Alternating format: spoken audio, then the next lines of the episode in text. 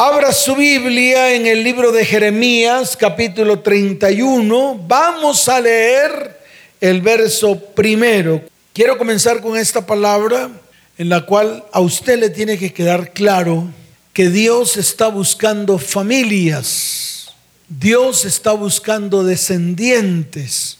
Dios está buscando hombres y mujeres que se paren firme Dios está buscando hombres y mujeres que hagan vallado. Dios está buscando hombres y mujeres que vayan a restaurar su propia tierra. Ese regalo que un día Dios nos entregó y que nosotros de una manera u otra la hemos dañado, la hemos destruido, la hemos aplastado y la hemos acabado. Resultado de todo esto, la destrucción total no solamente de las personas que un día estuvieron con nosotros, llámese hombre en el caso de las mujeres o mujer en el caso de los hombres, o descendientes en el caso de la pareja, que comenzaron a introducir maldad, maldición e iniquidad a la tierra que un día Dios les entregó y que un día contaminamos. ¿Y que un día qué? Dígalo fuerte que hizo un día. Contaminó su tierra. Amén. Dice la palabra del Señor. En aquel tiempo dice Jehová. ¿Quién lo dijo? Claro, lo dijo el Señor. Ahora, lo dijo en aquel tiempo y lo quiere volver a reiterar en este tiempo. ¿Cuándo lo quiere volver a reiterar? Lo quiere volver a reiterar y afirmar en este tiempo. Dice Jehová lo siguiente, yo seré por Dios a todas las familias de Israel y ellas me serán a mí por pueblo. Y ellas me serán a mí por qué? Por pueblo. Levante su mano derecha y vamos a colocarlo en primera persona. Usted por favor prepare los apellidos suyos. Amén y los apellidos de sus descendientes. ¿Cuántos dicen amén? Sé que aquí hay personas que tienen descendientes de diversos apellidos. Igual menciónelos todos. Amén. ¿Está listo? Dígale, Señor, en este tiempo, tú estás diciendo que serás por Dios a mi familia de apellido Salas Noguera. No sé cuál será el suyo. Otra vez, dígalo nuevamente, Señor, dígalo fuerte, Señor. Tú dices en tu palabra, en esta mañana, en esta mañana, que tú serás por Dios a mi familia de apellido Salas Noguera. Más mi familia Diga más mi familia de apellido Salas Noguera, te serán a ti por pueblo. Te serán a ti por qué? Por pueblo. ¿Cuántos dicen amén? ¿Cuántos dicen amén? Dele fuerte ese aplauso al Señor.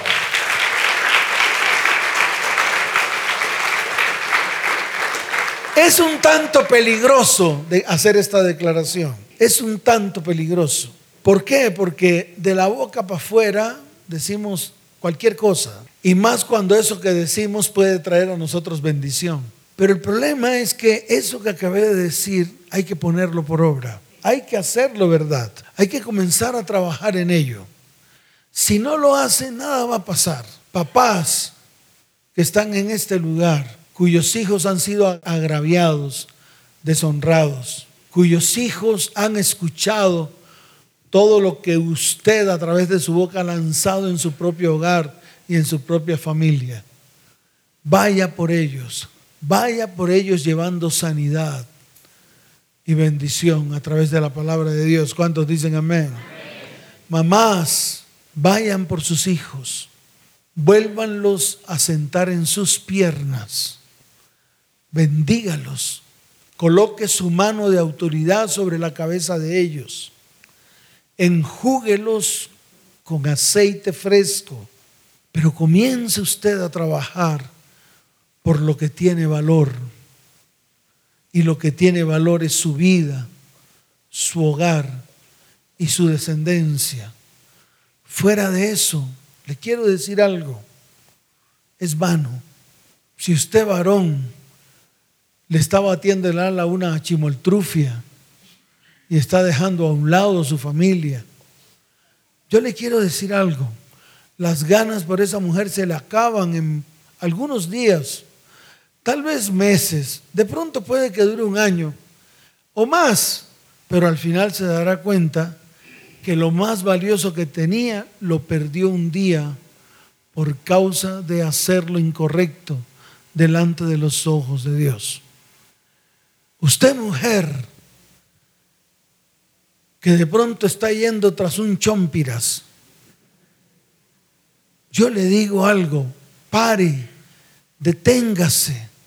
Si usted ha abandonado a sus hijos por irse tras un hombre, o si ha introducido un hombre a su casa donde en su casa hay niños, por favor, tenga cuidado. No le diga a sus hijos que ese es el papá de ellas o de ellos, porque no lo es, no lo es. Y ese hombre sabe tras qué va. Entonces tiene que tener cuidado con lo que se está moviendo en este tiempo en el mundo. El espíritu de lujuria y el de lascivia está atacando vidas, familias, hogares, hijos, descendientes, niños de 7, 8, 9, 10 años, niñas de 7, 8, 9, 10 años. No le abra la puerta, cierre la puerta con tranca y no permita que la maldad se introduzca en su tierra contaminando su vida, su hogar y su descendencia. Entonces más bien deténgase, pare, recuerde algo. Dios, ¿quién? Dígalo fuerte, ¿quién? Es un Dios de orden. Y desde el comienzo lo que ha querido traer sobre la tierra es orden. Y el que se ha encargado de desordenar la tierra ha sido el hombre. Si usted se asoma a Génesis, va a encontrar en el capítulo primero de Génesis que el Espíritu de Dios se movía sobre la faz de las aguas porque la tierra estaba desordenada y vacía, esperando la orden de Dios, esperando que el verbo hablara. Mas hoy el verbo está hablando. La palabra de Dios está siendo directa con usted y no la puede evadir. No permita que la palabra le pase por un lado, pensando que sus argumentos son mayores que lo que dice la palabra, que sus argumentos son más importantes que lo que Dios dice en su palabra. Si usted en algún momento ha sido un buen cristiano, o si usted ha estudiado teología o escuela de liderazgo y ha pasado por múltiples múltiples, múltiples iglesias donde le han dicho que tiene que hacer y usted lo ha hecho al pie de la letra. Yo le digo a todo ese cuerpo de liderazgo, le digo, antes de ser líder, primero verifique cómo está su familia.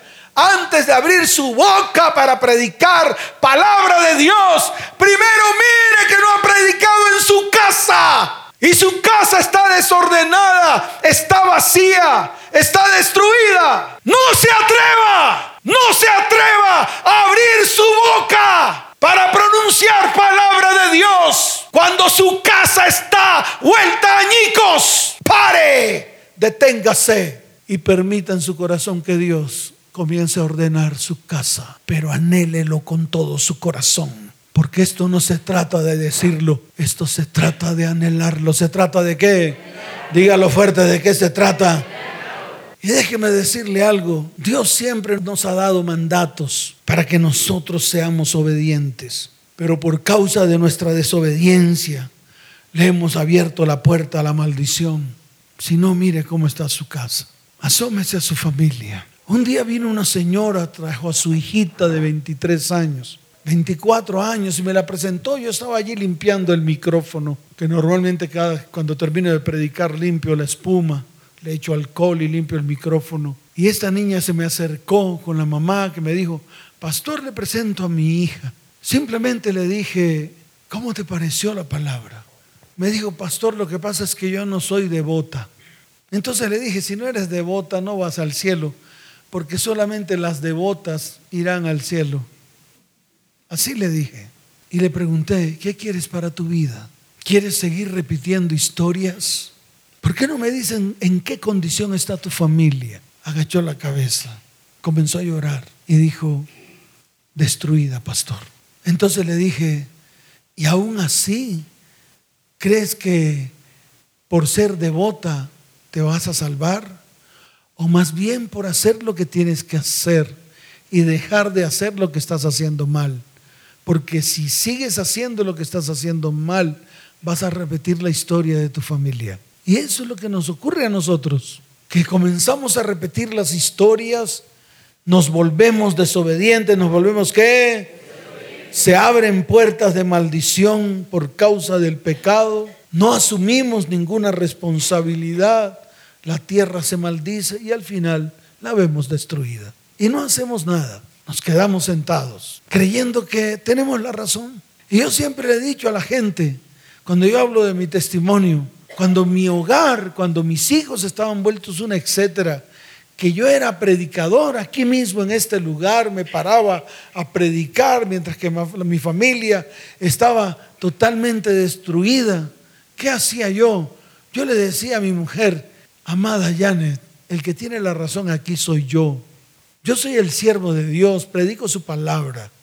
Y siempre me justificaba. Hasta iba delante de Dios, me acuerdo tanto.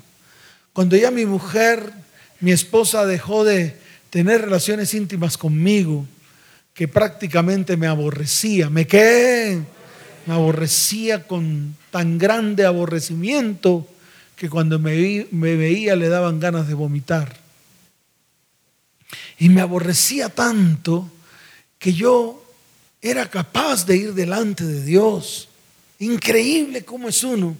Iba delante de Dios para que el mismo Dios que es santo justificara mi pecado. Entonces yo le decía, Señor, ¿cómo le decía? Señor, ¿cómo le decía? Señor, como mi mujer no me da el ladito, ¿será que puedo tener una chimoltrufia? Y ponía carita de pendejo. ¿Carita de qué? Se lo muestro cómo lo pone usted.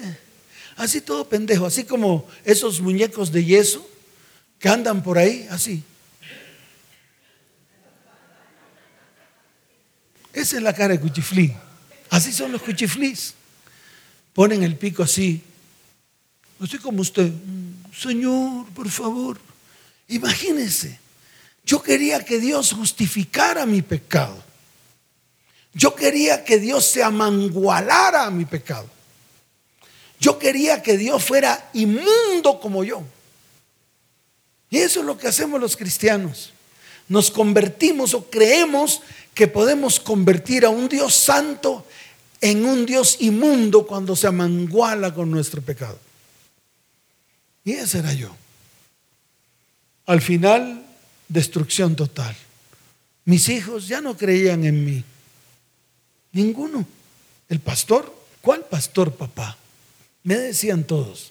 Sin embargo, me paraba yo aquí a cantar alabanzas. Cuando Pedro oró, eso. Y cantaba. Y cuando me bajaba del púlpito, después de una buena prédica, todo el mundo venía, uy, pastor, y yo empujado. Parecía un globo. Claro que de allá a aquí no hay mucho que ver. También parezco un globo. ¿Sabe qué es lo más importante? Que un día Dios tuvo que coger un alfiler y empujármelo y reventar el globo. Y tal vez eso mismo quiere hacer. Pero ¿sabe qué? Dios quiere extender su misericordia y su bondad para que todo aquel que se levante firme, para que todo aquel que de verdad anhele restauración y sanidad para su vida, su hogar y su descendencia y vaya a Él, Dios comience a obrar. Dios comience a qué? A obrar. Mire, en el libro de Ezequiel, capítulo 22, verso 30, yo quiero que vaya allá.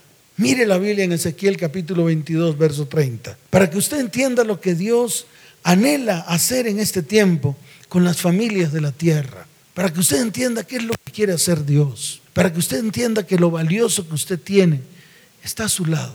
Mírenlos. Ahí están. Y que el día que usted falte, tanto ella como ella se van a destruir. Y eso es lo que Dios quiere que usted entienda.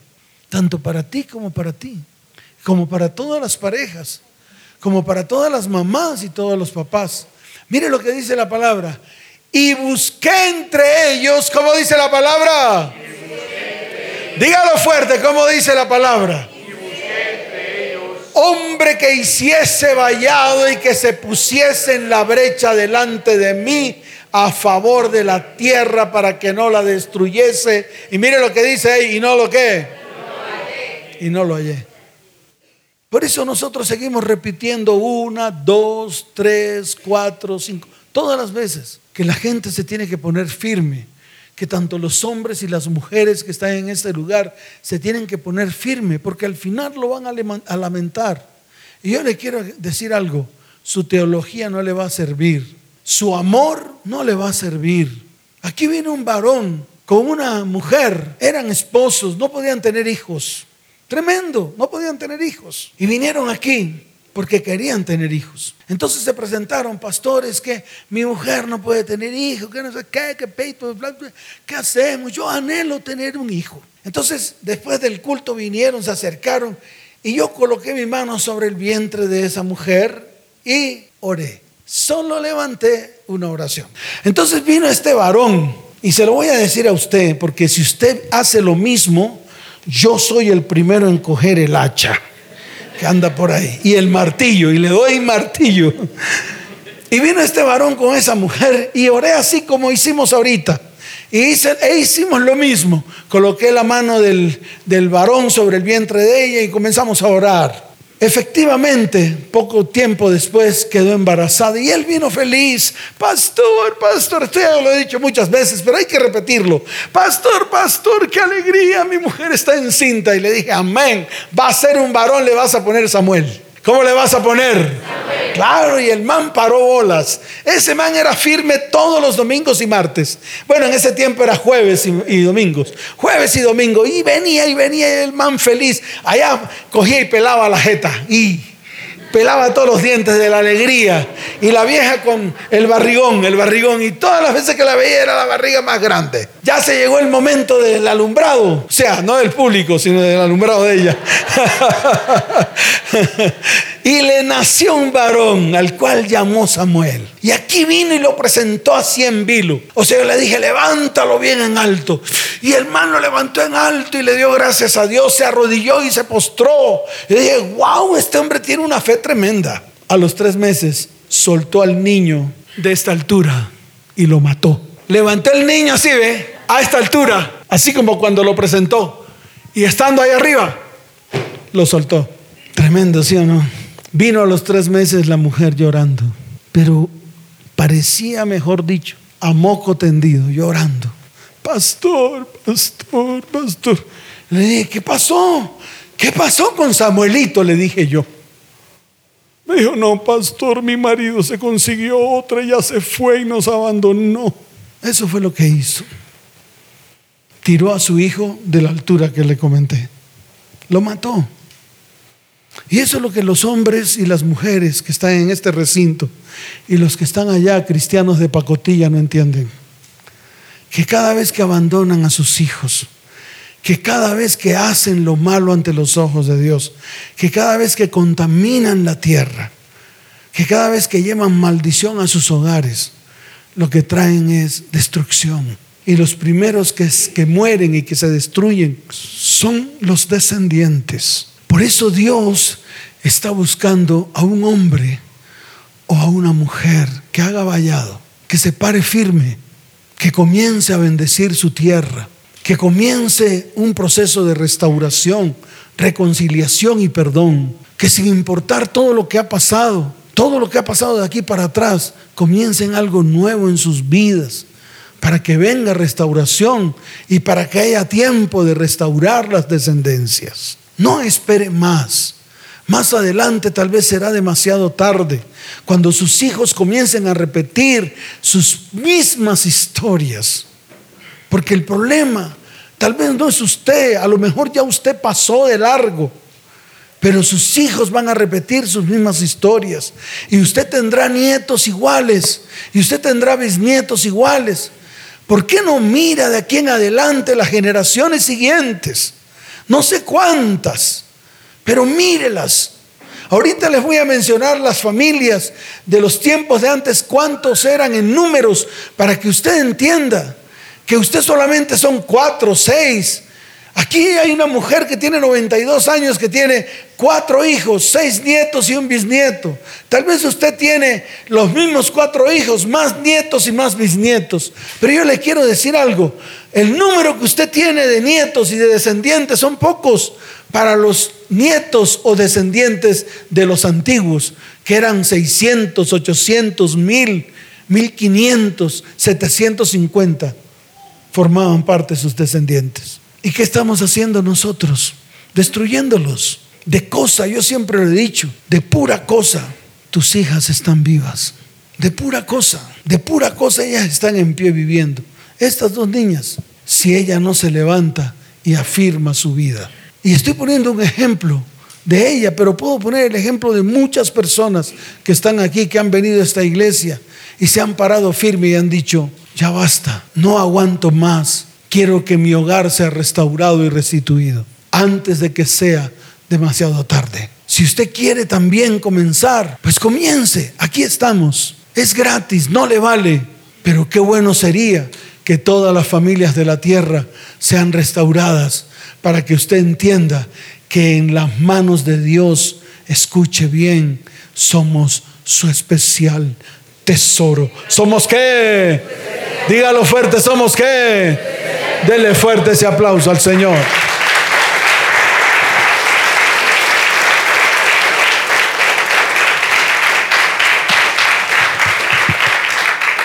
Mire, en los tiempos en los cuales Dios constituyó a su pueblo, recuerde que el pueblo de Israel, o sea, los hijos de Israel, atravesaron el desierto, luego llegaron a Cades Barnea, ahí comenzaron a dar vueltas y vueltas y vueltas y vueltas, y muchos, dice la palabra, que quedaron postrados en el desierto. Solo algunos que Josué levantó, un ejército de jóvenes, pudieron pasar a la tierra prometida. De allí se formó lo que hoy es en día el pueblo de Israel. En ese tiempo era llamado el pueblo de Dios. ¿Era llamado qué? el pueblo de Dios. Le voy a dar las características del pueblo de Dios.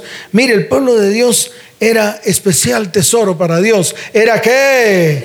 Claro, el pueblo de Dios sencillamente era el pueblo de su heredad. ¿Era el pueblo de qué? De su heredad. El pueblo de Dios era un pueblo lleno de sacerdotes y gente santa. ¿Cuántos dicen amén? El pueblo de Dios era un pueblo santo para Jehová nuestro Dios. Y Él escogió a ese pueblo para hacerle un pueblo especial, más que todos los pueblos que hay sobre la tierra. ¿Cuántos dicen amén? El pueblo de Dios todo ese pueblo eran hijos del Dios Altísimo y siempre declaró que era un pueblo único de entre todos los pueblos que hay sobre la tierra. ¿Cuántos dicen amén?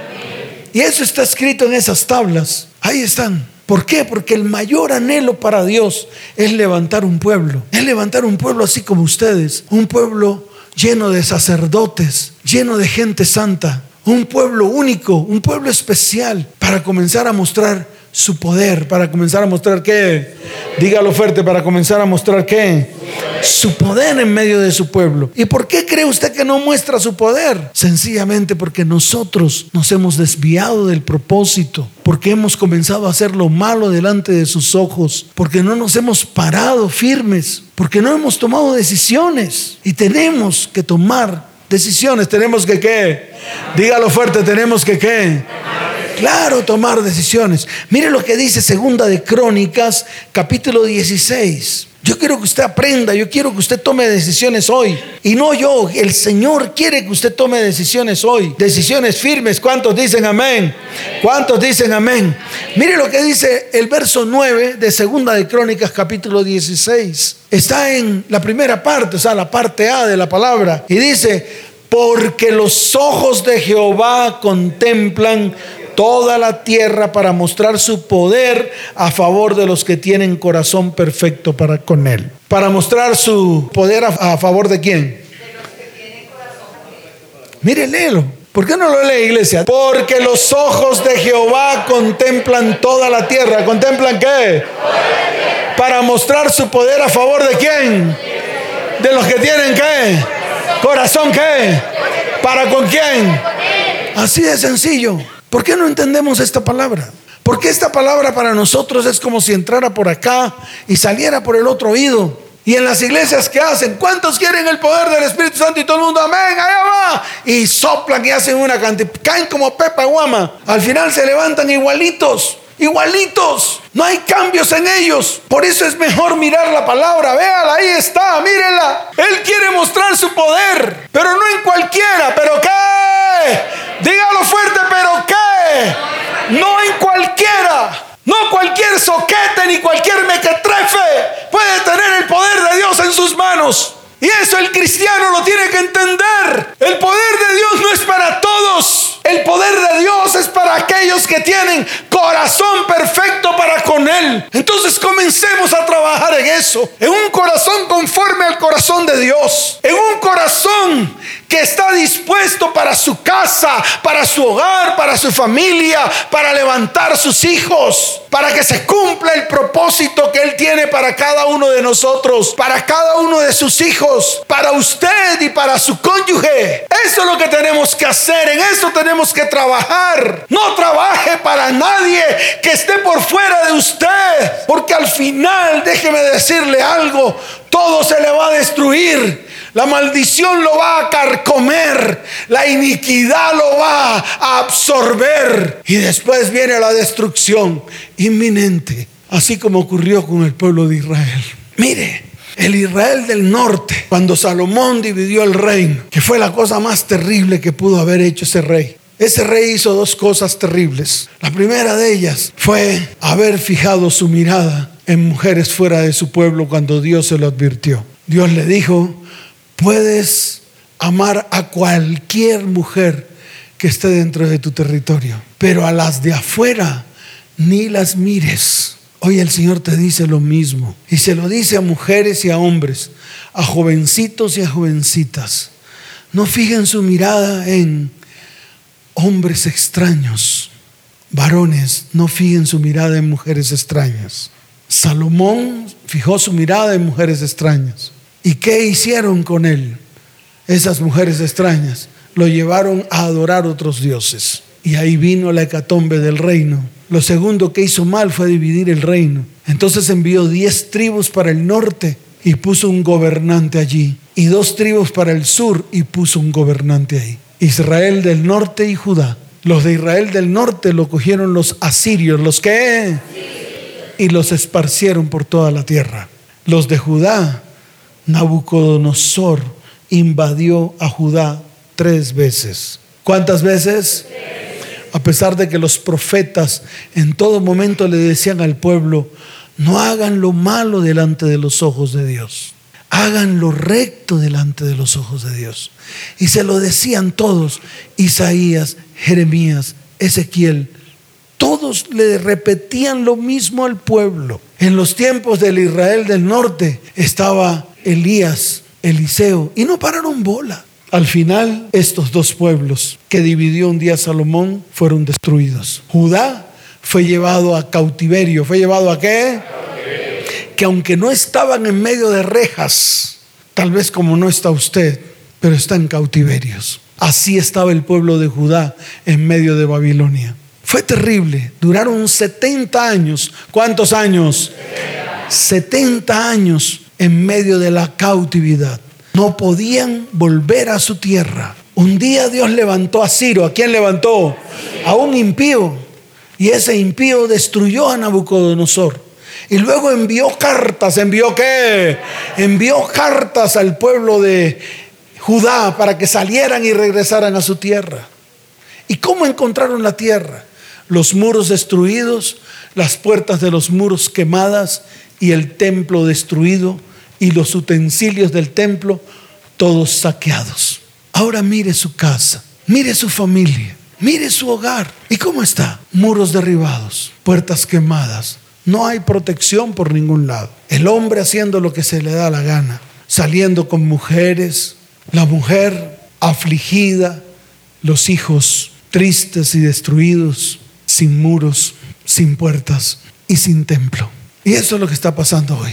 Y ese es el presente de las familias de la tierra. Por donde usted se asome, a donde se quiera asomar. Y nosotros sentados en esas sillas. Y Dios llamando a hombres y mujeres para que se levantan y hagan vallado para que se restaure la tierra. Y nosotros sin hacer nada, religiosos de miedo, metidos en medio de visiones de iglesias, siendo mantecos del pastor y de la iglesia. Porque cuando un hombre o una mujer no tienen el carácter de Dios en sus vidas y predican la palabra y sirven en las iglesias, se convierten en mantecos. De pronto usted dice, pastor, palabra muy fuerte, deme un sinónimo y corrijo la charla. ¿Un sinónimo de manteco?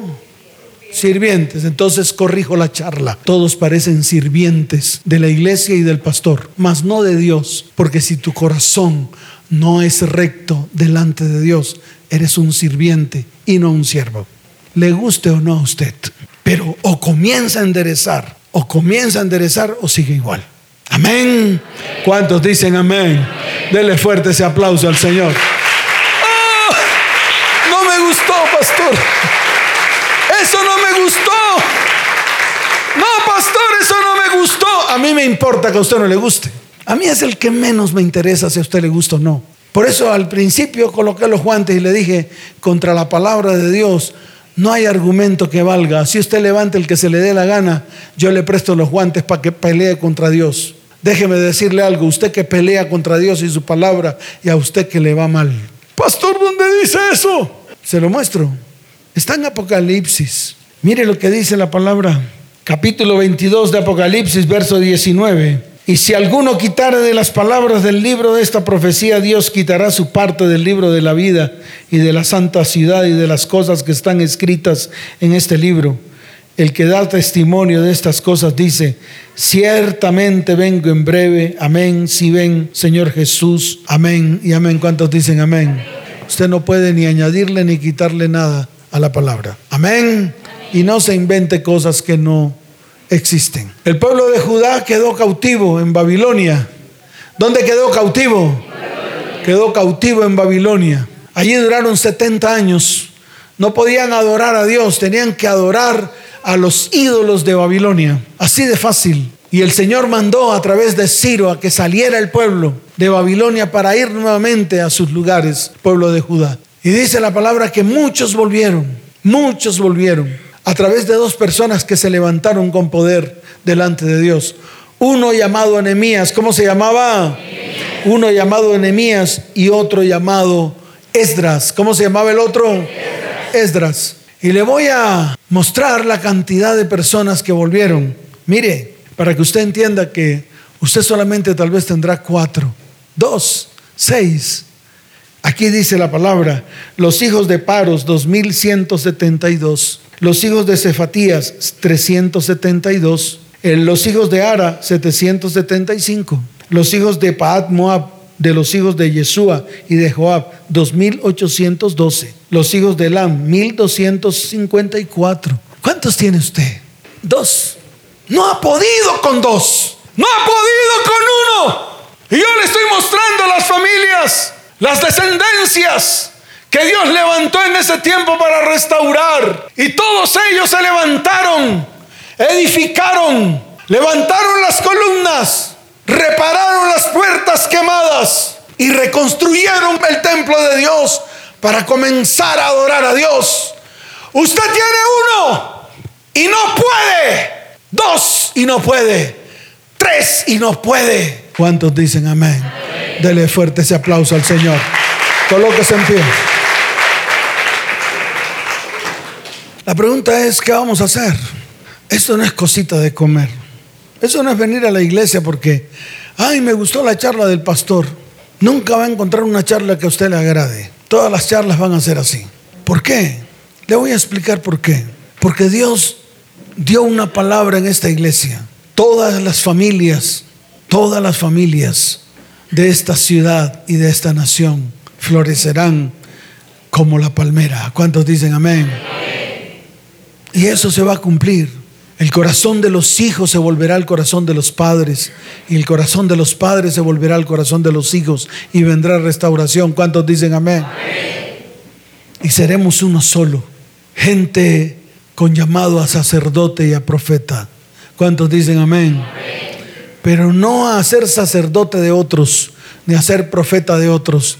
No, a ser sacerdote de su casa y profeta de su casa. ¿Cuántos dicen amén?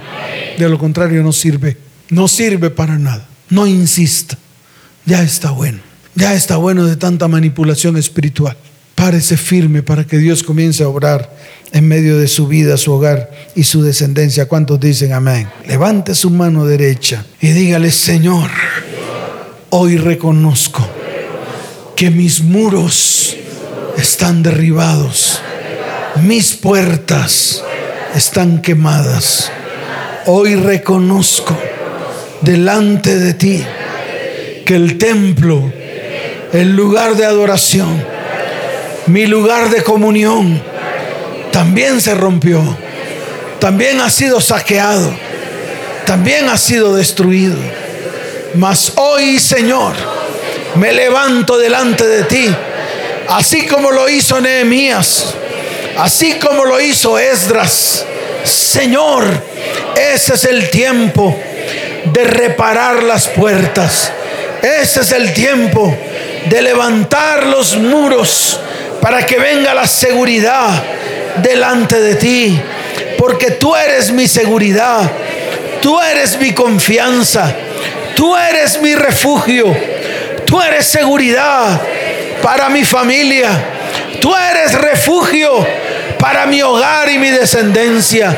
Señor, porque hoy las familias de la tierra están desprotegidas, la irresponsabilidad, la contaminación de la tierra, la iniquidad, el pecado, el abandono, la idolatría ha traído familias desintegradas.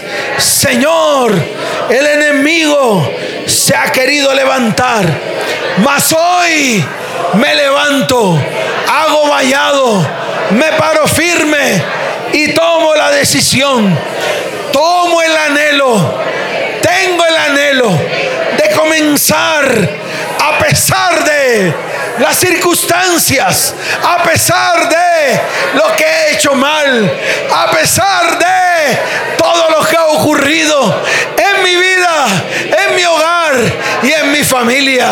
Hoy me levanto, hoy tengo ganas, hoy tengo el anhelo, hoy identifico el problema, hoy levanto mi mano en firmeza, con pies de plomo, para hacer lo que tú nos has mandado hacer. Señor, los muros, el fundamento de tu palabra no está en nuestras vidas, mas hoy tomo la decisión de obedecer y de poner por obra lo que tu palabra dice, lo que tu palabra declara, lo que está escrito en ella. Señor, compromiso, entrega, esfuerzo y valentía para que se cumplan todos, diga todos los propósitos que tú tienes para mi vida, para mi hogar y para mi descendencia. En el nombre de Jesús. Amén. Y amén. Dele fuerte ese aplauso al Señor.